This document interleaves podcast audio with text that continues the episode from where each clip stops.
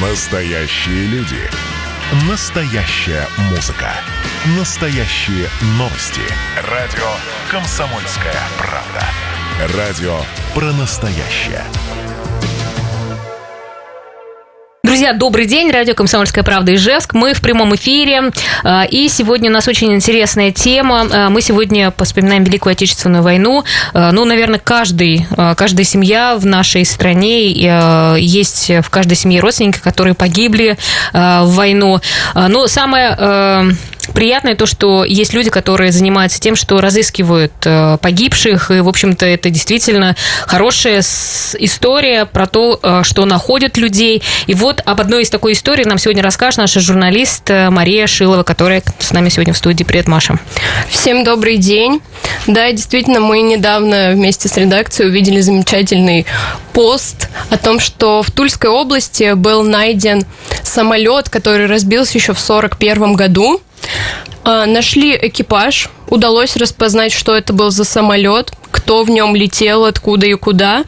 И один из э, членов экипажа это житель Ижевска Борис Николаевич Костылев. И вот у нас сейчас на связи Дарья, которая как раз нам и расскажет, как они нашли родственников. Да, Дарья, добрый день. Да, здравствуйте.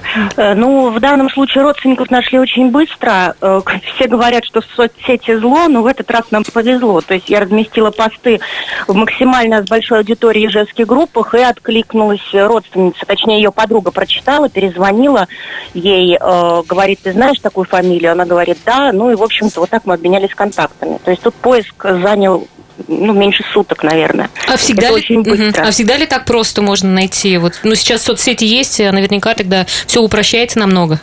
Нет, это на самом деле очень редкий случай, что в соцсетях кто-то видит пост и откликается. В основном ищем очень долго через всевозможные инстанции, через администрации, ЗАГСы там, и так далее, архивы. Э, поиск иногда бывает занимает и полгода, бывает и год, бывает больше. Ну, бывает месяц. Ну, по-разному всегда. Если семья, допустим, проживала в населенном пункте, как правило, это деревня, конечно же, или поселок какой-то небольшой, и оттуда не выезжала, то там просто. Если это большой крупный город, то практически невозможно найти человека. Но мы все равно находим. А как родственники реагируют, э, когда вы дозваниваетесь, например, и сообщаете эту новость? Ну, в основном, конечно, реагируют очень трепетно, очень много слез, особенно если находятся дети, и лет им уже за 80 в основном всем. Вот. Но и внуки, и правнуки реагируют, как правило, очень позитивно. И, но в моей практике было два случая отказа от своих предков. Нам сказали, мы его вообще знать не знали, он нам не нужен, и зачем вы нам звоните?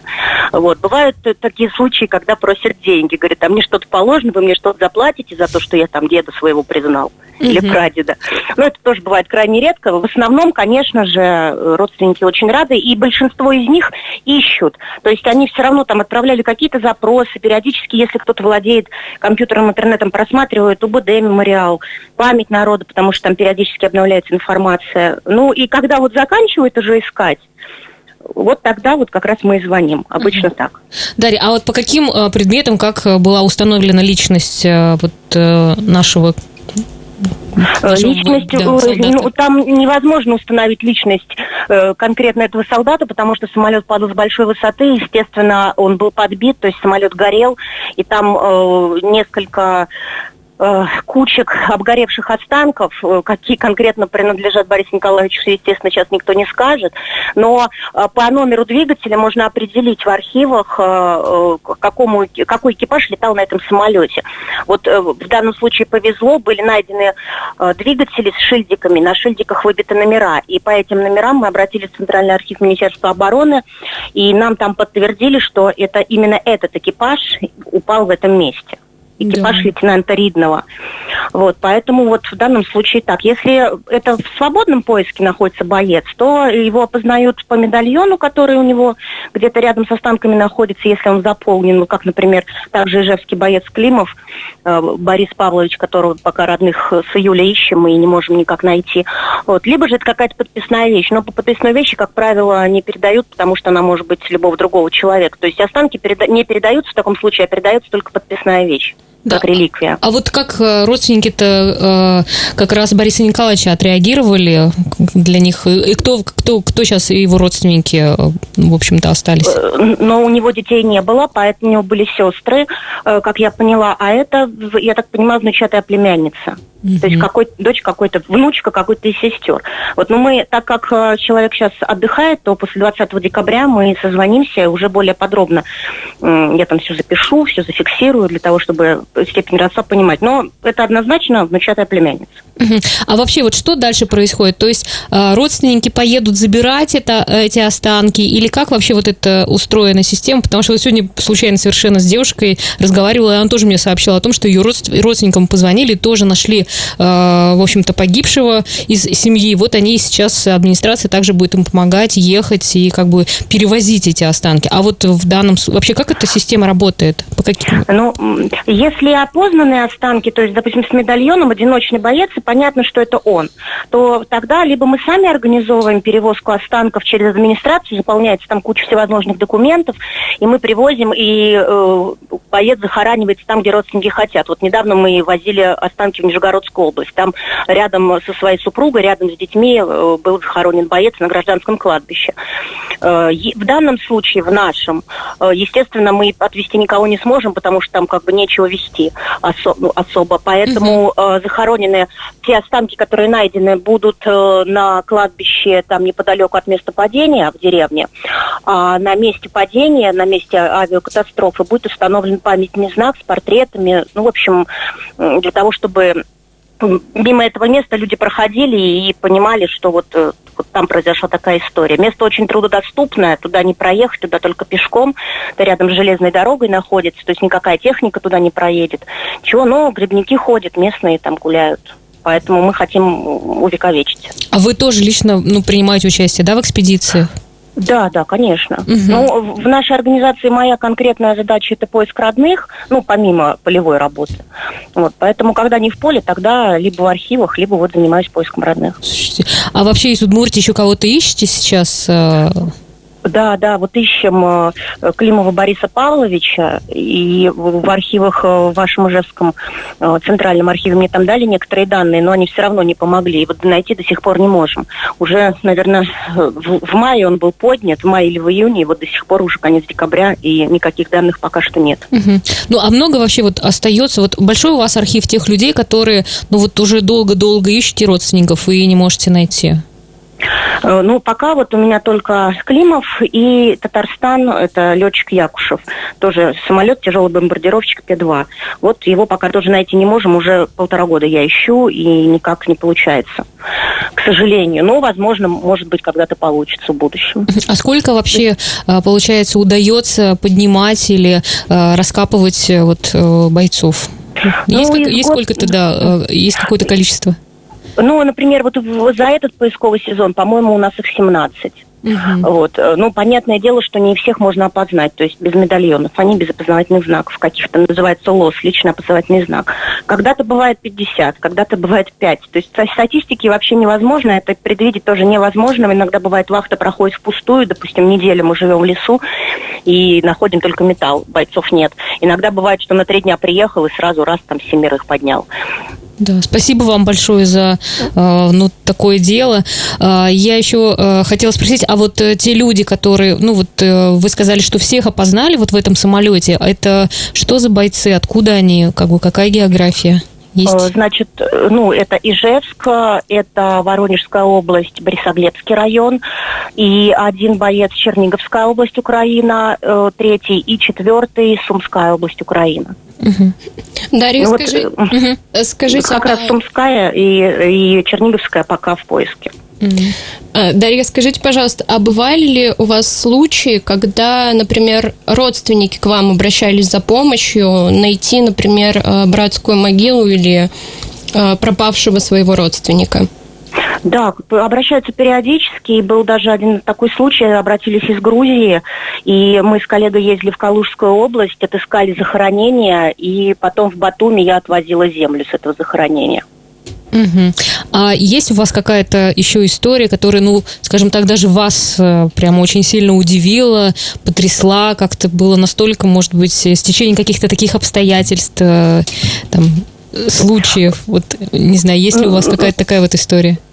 Ну, лично у меня нет, но так как мы поисковое сообщество большое, и нас вот, ну, условно, там, два десятка человек, которые мы занимаемся поисками по всей России, друг другу помогаем, не только своей организации, но и другим, если ребята обращаются. И вот был совсем недавно случай, э, что подняли останки, э, и данные, э, питерский боец, и были данные, что семья погибла, э, ну, в, блокаду Ленинграда, а потом получили новые данные о том, что дочь была эвакуирована э, там куда-то на север Чита, по-моему. Uh-huh. И вот в итоге поиски, то есть такая география с Питера до Читы, тем более эвакуирована, и потом удочерена еще была, плюс ко всему, то есть смена фамилии и так далее. И вот поисковикам э, есть у нас такая замечательная женщина Наталья Юрьевна Круглова, она из Керчи, вот она занималась этим поиском, и вот э, мы ее нашли. Конечно, это вот эта yeah. история потрясающая. Почему? Потому что смена фамилии фамилии, эвакуация, гибель, и вот это вот все вместе. В общем, это очень было трудно, но Наталья Юрьевна молодец, она справилась. Да, хорошо, Дарь, давайте мы еще раз скажем, кого мы ищем сейчас, да, кого вы ищете, ну, данные, а, фамилию и год рождения. А, мы ищем, ищем сейчас Климова Бориса Павловича. Его мама Климова Агриппина Васильевна, папа э, Климов э, Павел Степанович и брат у него был Климов Аркадий Павлович. Э, 1920 год рождения, угу. Борис Павлович. Спасибо большое. Если у кого-то есть данные, обращайтесь к нам. Ну, а мы продолжим буквально через некоторое время. Итак, мы продолжаем наш эфир. Я напомню, что мы э, сегодня вам рассказываем историю о том, что э, нашли, раскопали самолет в Тульской области и там обнаружили нашего э, Э, ижевчанина, да, э, и, в общем-то, сейчас э, семья, вот этот погибший солдат вернется наконец-то, скажем так, в семью. И мне кажется, это такое прямо важное дело, потому что вот род, он снова станет цельным. Это человек вернется с войны наконец-то. Вот. А мы сейчас дозвонились до Сергея Зюбенко, который непосредственно этот самый самолет и выкопал. Здравствуйте, Сергей. Добрый день. Добрый день. Спасибо вам за вашу работу. Да не, не стоит даже об этом говорить. Да, я думаю, что много людей, наверное, с тем, с кем вы связываетесь, и когда находите родственников, тоже очень сильно вас благодарят. Да не то слово. Чаще всего, э, э, вот скажем так, чем ближе э, родственники, ближе, ну, старше, которые помнят еще героев погибших, бывает и получасовое молчание и слезы. Угу. Бывает и такое просто. Которые помоложе, они э, как бы все в мурашках, но чуть поспокойнее. Но это нормально, как бы. Все равно время немножко стирает боль, утраты. Да. Сергей, а вот можно вопрос? А вот вы-то как к этому пришли, почему начали этим заниматься? О, ну, как, скажем, ну, начнем с того, что я уже не, не молодой, мне 57 лет, вот, и я вырос в Советском Союзе. Для меня не стоит такой вопрос. Это, вы понимаете, ну, я с этим жил. Э, я с этим жил, у меня, я воспитан так. Мой отец, э, кстати, с двумя классами образования, э, всегда мне говорил, Сергей, можно простить все и измену любого, но никогда не прощай измену Родины. Я вырос этими словами, и когда он умирал, говорил мне то же самое. Понимаете, то есть понятие Родина для наших отцов это было святое. И оно не, не надо было объяснять. Все, если надо защищать Родину, они шли и защищали. Он не был не партийным, он не был коммунистом, он всю жизнь проработал в шахте. Вот два класса образования. Но он, э, ему скажи, надо. И он без разговоров бы все сделал. А вы сами сколько вот занимаетесь уже раскопками? Ну, порядка 10 лет, может быть, чуть больше, чуть меньше. Так. Ну, ну Хорошо. скажем так, более активно. Угу. Ну, а как вообще вот нашли это место? Насколько я вот поняла уже, это достаточно труднодоступное место, что туда даже техника ну, не может заехать. Вот как вы нет, а, ну, находите? Я не могу Ага. Не могу сказать, извините, что перебиваю. Да, да, да, нормально, нормально. Слова льются. Нет, это на самом деле ничего, не, я бы не сказал, что вот этот как раз момент э, нахождения самолета не есть героический момент, потому что, э, скажем так, разговоры об этом самолете я слышал многократно, э, тем более в тех местах э, погибли еще несколько самолетов, э, вот, э, и, как, которые надо было бы искать. Вот, а конкретно этого информация она шла, прежде всего, э, от людей, э, которые ходят в лес за грибами, Вот, плюс там как раз буквально, где погиб самолет, там сады э, колхоз, ну, раньше были колхозы, были садо, э, плодовые э, колхозы, плодово-овощные колхозы, и в частности там выращивали яблоки, черноплодную рябину. Вот, и кто ходил в лес за грибами по яблоке, так сказать, они просто находили обломки, обломки самолета. Э, кто-то где-то видел, кто-то где-то слышал, то есть там задача просто взять металлик, э, ноги в руки и идти. Вот, собственно, и все. А насколько хорошо сохранился самолет? Э, самолет как таковой, э, скажем так, обломки самолета сохранились хорошо, э, на которые были на глубине более полутора метров.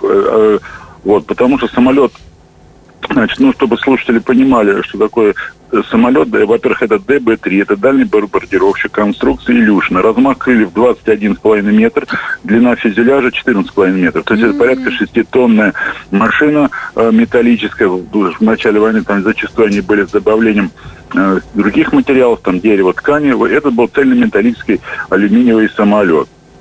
Вот. И, и, и упал он не характерно для этого самолета, абсолютно вертикально вертикально. То есть там отклонение от, э, от перпендикуляра, ну, 5-10 градусов максимум. Короче, как кто вот, ну, находил чаще эти самолеты, они скажут, что это совершенно э, уникальный случай. Обычно mm-hmm. они падают на бреющем таком полете и уходят в землю не очень глубоко. Здесь вот получилось в конечном итоге 7 метров. Сергей, 7 метров. а скажите, пожалуйста, удалось ли установить причину падения самолета? Да, он был сбит, э, сбит при возвращении с боевого задания. Значит, аэродром, э, не могу сказать точно, был где-то в Подмосковье. Э, там они базировались дальним, дальние ДБ-3, это дальний бомбардировщик. Ну, опять-таки, чтобы для общей информации, эти самолеты, как раз этой конструкции, этой бомбили в августе 41-го Берлин. Вот, то есть поэтому дислокация этих э, самолетов, она часто менялась в зависимости от выполнения боевых задач. Но, по-моему, вот как бы так информация предварительно собрана, он где-то был под Москвой. Бомби, бомбежку проводил где-то в районе деревни Шахова Дмитров Орловской области. То есть это порядка 500 километров, 600 э, вот, от базирования. Значит, э, и э, я читал донесение о потере, и там э, командир части описывал, что задание не выполнили, но на аэродром не вернулись. Считать НБЗ не вернулся с боевого задания. Mm-hmm. То есть они были сбиты над этим лесом, они были сбиты немецкими истребителями. Да, Сергей, а вот что это за история, когда уже выкопали самолет, достали, разровняли участ... участок и пошел дождь? Да, это было так. Это вот я как бы ассоциирую это. Это бывает не часто. Пока я это увидел впервые. Это, ну, знаете, ух, мурашки идут по телу. Такое ощущение, вот это слезы э, всех родственников, вот, э, накопленные за эти все годы, вот они одночасье выходят с небес. Потому что вокруг было вот э, солнце. Тепло и солнце было. Там в августе месяце мы выкапывали. 9 если не ошибаюсь. Вот, и два дня было абсолютно сухо, жаркая погода. И вот когда я вывозил, ну, я домой отвозил обломки на машине, вот, возвращаясь, подъезжаю к лесу, и прям по краю леса начинается дождь. И он, этот дождь шел до места падения самолета. Mm-hmm. То есть вот как бы ну, вот как хотите это понимать, это можно сказать разные слова найти, но это было, и это не, не оставляет равнодушным, поверьте. Ну, так, очень символично, да, конечно. Да, да. Хорошо, а что будет дальше с этим самолетом? Что с его останками? Куда вот, все это? Ну, останков их очень много, на самом деле. Там, начиная от шасси, лопастей э, самолета, их, правда, немного. Но, те, ну, как, если в килограммах посчитать, это может быть и 2-3 тонны, то, что он лежит это во дворе пока все. Сейчас ведутся переговоры с Тульской администрацией регионально по поводу э, возможности выделения в парке Патриот, такой то напротив Суворовского училища, э, сейчас вот буквально ну, как бы открывается, развертывается парк Патриот чтобы выделили какую-то часть э, какого ангара, в общем, экспозиционное место нам дали для того, для того, чтобы разместить туда обломки самолета. Потому что, что касается сохранности, да, он весь э, раздроблен в, на мелкие кусочки, ну, шасси там оно целое, да. Вот. Э, но их очень много, цилиндры, двигатели, вы слышите, помните, да, там 6, машина mm-hmm. почти 6 тонн веса, вот, обломков там очень много. Вот. И можно сделать хорошую экспозицию. Надеемся, что так и произойдет. Ну, пока идут переговоры. Сергей, а, вы упомянули, что, во-первых, самолет ушел очень глубоко, а да, также да. все вот эти части, они весят практически 6 тонн. А скажите, как вообще долго вы вот это все доставали и кто вам в этом помогал? Ну, на самом деле, как бы, когда место мне помогли, место падения мне помогали ребята, но они, как бы, это им военная археология не интересна. Вот, э, по сути, найдя место, они сказали, ну, Серега, давай, счастливо, говорится. Вот, и я счастливо копал э, один-два года его, его. Вот, ну, пошел. Два потом, года вы копали его?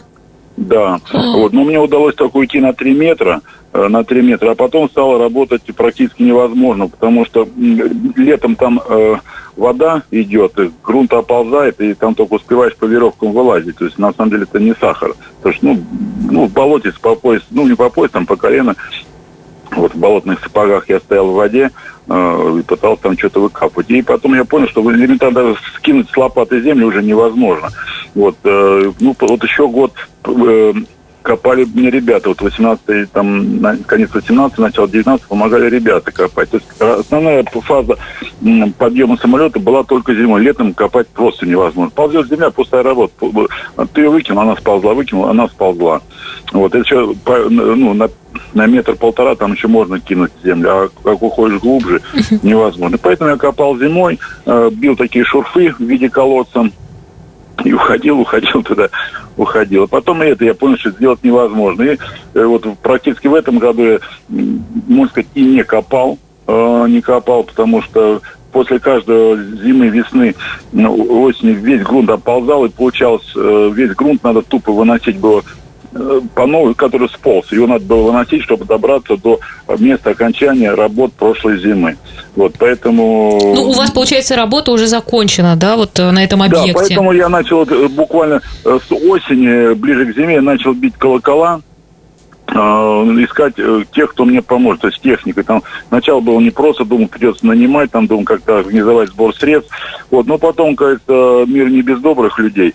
На- Удалось найти спонсоров, как это сейчас называется, ну, людей неравнодушных, строителей стула, которые выделили для нас экскаватор. И вот счастье, что я не, не- не погнали мы маленький экскаватор, потому что был в конечном итоге большой колесный экскаватор Мгм. с длиной стрелы 6 метров. Вот он два дня работал плотно, с, от зари, что называется, до зари.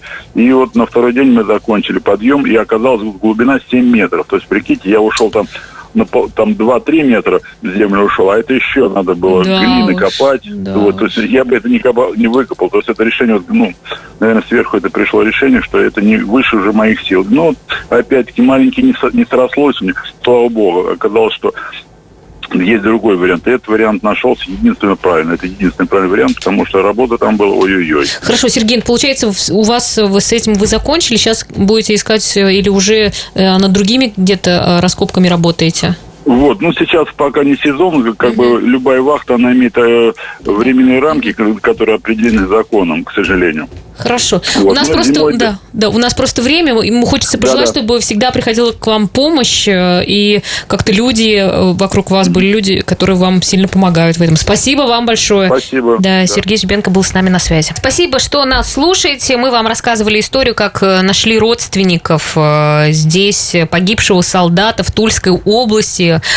И Маша Шилова с нами все еще здесь. И, в общем-то, мы хотели бы завершить, да, как бы эту историю. Вот ты связывалась с родственниками, да? Расскажи немножко подробнее. Да, я связалась с Еленой. Она является внучатой племянницей Костылева Бориса Николаевича, как раз которого и нашли э, в Тульской области. Она э, очень эмоционально мне рассказала о том, что как, как вот этот вот звонок ей э, сообщили, значит, она говорит, э, первые полчаса у нее был шок, у нее тряслись руки, голос дрожал, но тем не менее они были очень рады э, этой новости, и она поделилась такой очень трогательной э, достаточно мистической, может быть, историей. Э, Бабушка ей рассказывала, то есть жена Бориса Николаевича, что когда уже ее муж э, считался погибшим и без вести пропавшим, однажды ночью к ней постучали в дом. Она увидела в окно, что там стоит незнакомый мужчина. Она решила ему не открывать. И потом вот она, значит, до конца своих дней переживала и думала о том, что, возможно, возможно, это был знакомый ее мужа, который принес ей хоть какую-то весточку о нем. Ну, к сожалению, а, не дождалась этой весточки, но дождались родственники, которые теперь рады и счастливы. Да. Ну, она-то, получается, вообще его не знала, да? Нет, она его, к сожалению, не знала, но а, она знала по фотографиям, по сохранившимся вот историям своих родственников. И этой весной они планируют э, приехать в Тульскую область на захоронение. Ну, хорошая история, э, и надеемся, что еще больше будет таких историй. Все равно людей находят, и через столько лет э, находят семьи. Просто, конечно, это удивительно. Спасибо тебе, Маша, спасибо большое.